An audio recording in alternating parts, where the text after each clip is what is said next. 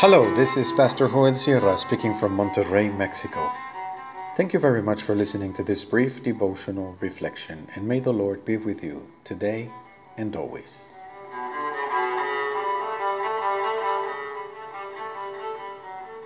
History and Biography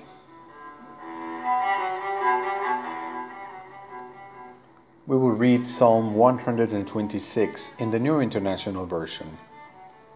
When the Lord restored the fortunes of Zion, we were like those who dreamed. Our mouths were filled with laughter, our tongues with songs of joy. Then it was said among the nations, The Lord has done great things for them. The Lord has done great things for us, and we are filled with joy. Restore our fortunes, Lord, like streams in the Negev. Those who sow with tears will reap with songs of joy. Those who go out weeping, carrying seeds to sow, will return with songs of joy, carrying sheaves with them.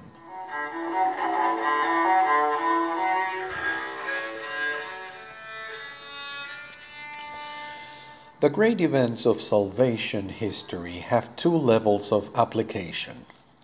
One is the big one, the macro historical, the unrepeatable, the event that marked our liberation and our redemption, such as the exodus of the Hebrew slaves from Egypt or the death of the Lord Jesus on the cross.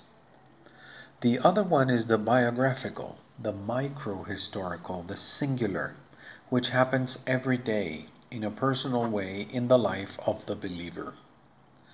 So, on a daily basis, we bear witness to the strong hand and outstretched arm of God in action in situations in our biography as individuals.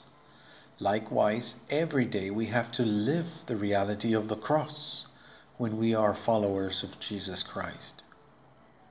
In the case of the Babylonian exile, something similar happens.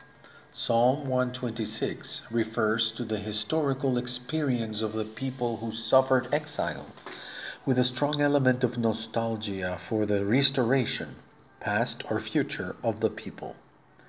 But this historical reference becomes concrete and very personal in the figure of one who's weeping with his precious seeds. In a sense, we all experience exile and plead with God to bring us back from captivity. We are all that sower who is crying on the road to exile, throwing his most precious possession, the seed, into the air until his purse is empty.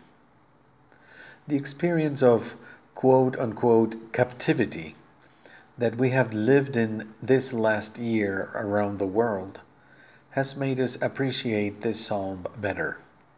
It is a promise of rejoicing. It is an announcement of the future of hope. It is a celebration of the victory that God will obtain unstoppably and relentlessly over all the forces of evil. Thus, this psalm, which paints a picture as bleak as the Negev desert, also suggests the idea of the renewal of life that comes with the stream, with the change of season after an afternoon downpour, the stream fills with a water that changes desolation into life. The supplication consists of this kind of divine provision.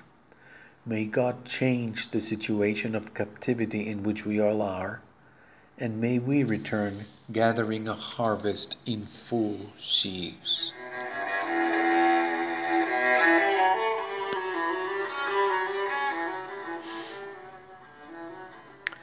Let's pray. Lord, renew our hope in the midst of our captivity. Change our tears into deep rejoicing for all the good that you want to do with your world. Amen. It is worthwhile to continue sowing with tears because we will return with joy, collecting sheaves full of life in abundance. Thank you.